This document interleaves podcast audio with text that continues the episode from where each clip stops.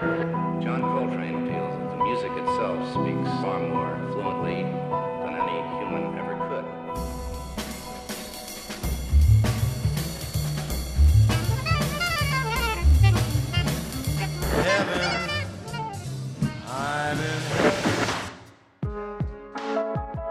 Version standard, le podcast des morceaux qui racontent le jazz. Bonjour à toutes et à tous, ou bonsoir, peut-être, peu importe. Quoi que vous fassiez ou que vous soyez, j'espère que l'espace-temps dans lequel vous avez choisi d'écouter ce podcast est confortable et que vous êtes prêt à recevoir votre dose bimensuelle de jazz. Pour cet épisode, j'ai choisi le standard On Green Dolphin Street. Bravo à Antoine qui l'a reconnu rien qu'en regardant sa partition. Si vous aussi vous voulez essayer de deviner le prochain épisode, ça se passe sur la page Facebook version standard. Le titre un peu loufoque de ce morceau vient du film américain du même nom, qu'on traduit chez nous comme Le pays du dauphin vert. C'est l'histoire de deux sœurs qui tombent amoureuses du même homme. Celui-ci part habiter en Nouvelle-Zélande mais décide de demander en mariage l'une des deux sœurs en lui envoyant une lettre. Le risque avec ce genre de procédé, c'est qu'il se trompe de prénom, et évidemment, c'est la mauvaise sœur qui part le rejoindre là-bas. Je n'ai pas regardé le film en entier pour préparer l'émission, donc je ne suis pas sûr d'avoir très bien compris le rapport avec un dauphin vert. De toute façon, ce qui nous intéresse ici avant tout, c'est la musique. On Green Dolphin Street, énième musique de film qui devient un standard lorsque Miles Davis décide de le reprendre en 1958. On va donc commencer avec une version en live, enregistrée il y a 50 ans à Paris dans la belle salle Playel avec Miles Davis et son quintet.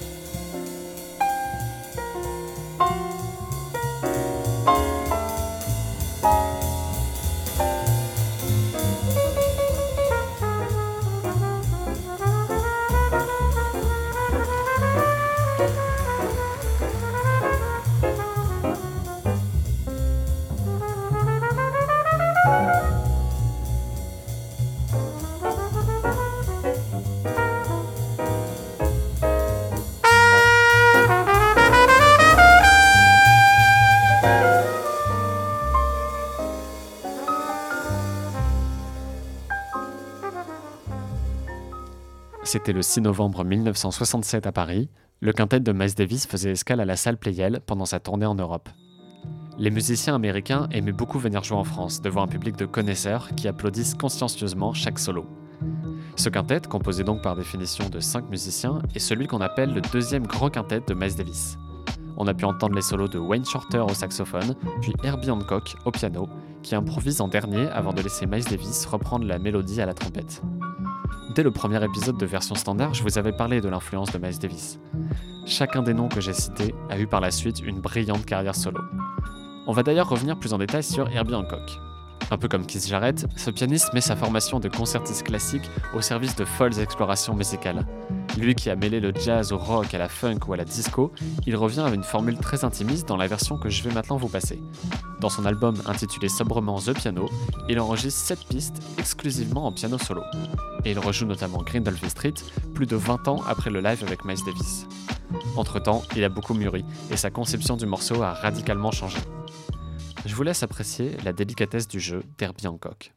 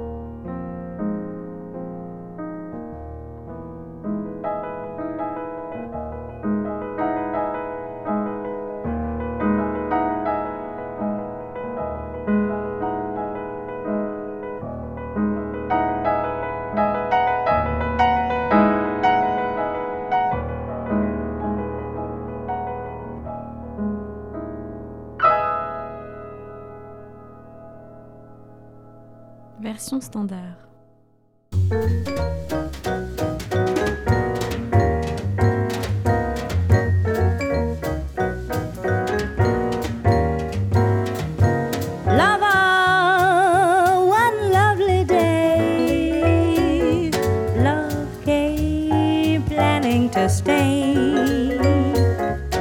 Green Dolphin Street supplied the setting, the setting for nights beyond forgetting.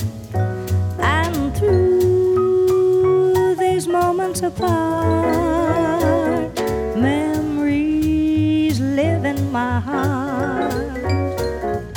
When I recall the love I found on, I could kiss the ground on Green Dolphin Street.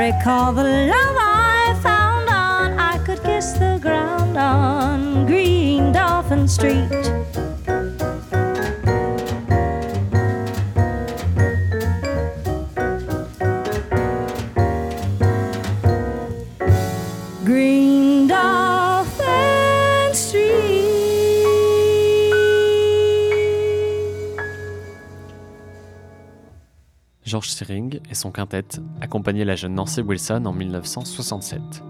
C'était son troisième album dans sa discographie qui compte désormais plus d'une soixantaine de disques. Cet album est très justement intitulé The Swinging is Mutual, qu'on pourrait traduire par Mais tout le swing est pour moi.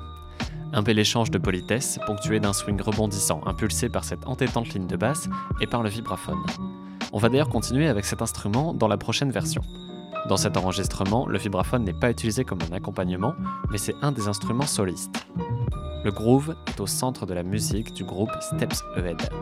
Très utilisé en jazz, le vibraphone croise dans ce groupe une grosse ligne de basse en slap, cette technique qui consiste à frapper ou pincer très fort les cordes de la basse.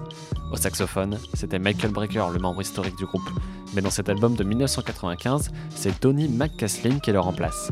À l'époque, il vient à peine de se faire un nom dans le monde de la musique, mais aujourd'hui, c'est une star du milieu, ou plutôt une black star, je devrais dire, pour reprendre le nom de l'album de David Bowie sur lequel il apparaît également. Son solo sur cette version de Green Street est tout simplement incroyable.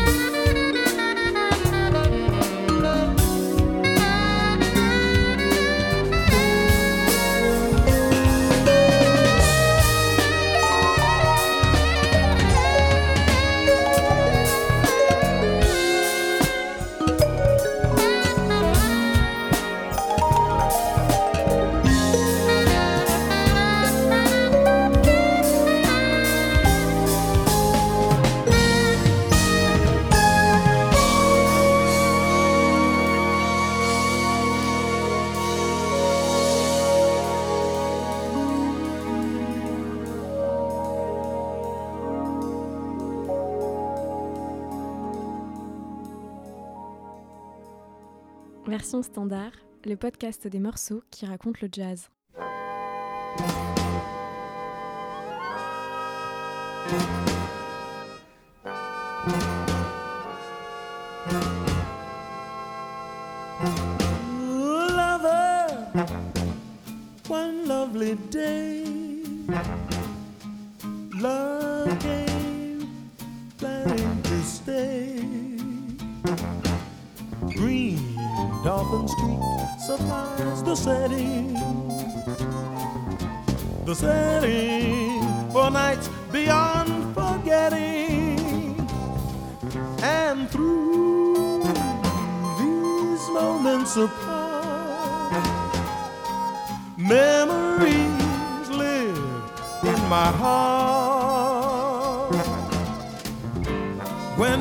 Recall the love I found on, I could kiss the ground on Green Dolphin Street.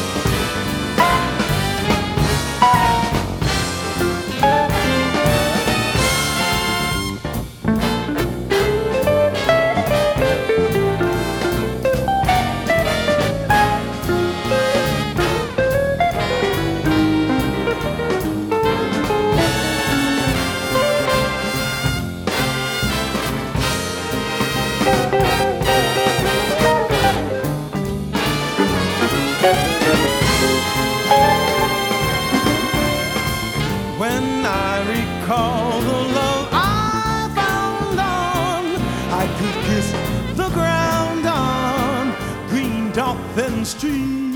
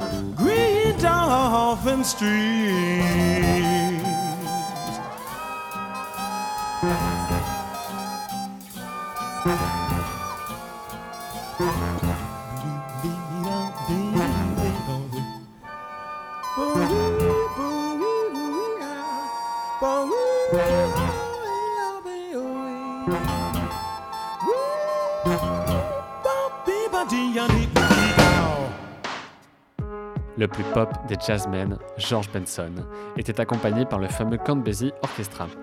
Dix ans après son tube Give Me the Night, son album Big Boss Band de 1990 sonne un peu comme un retour aux sources pour le guitariste.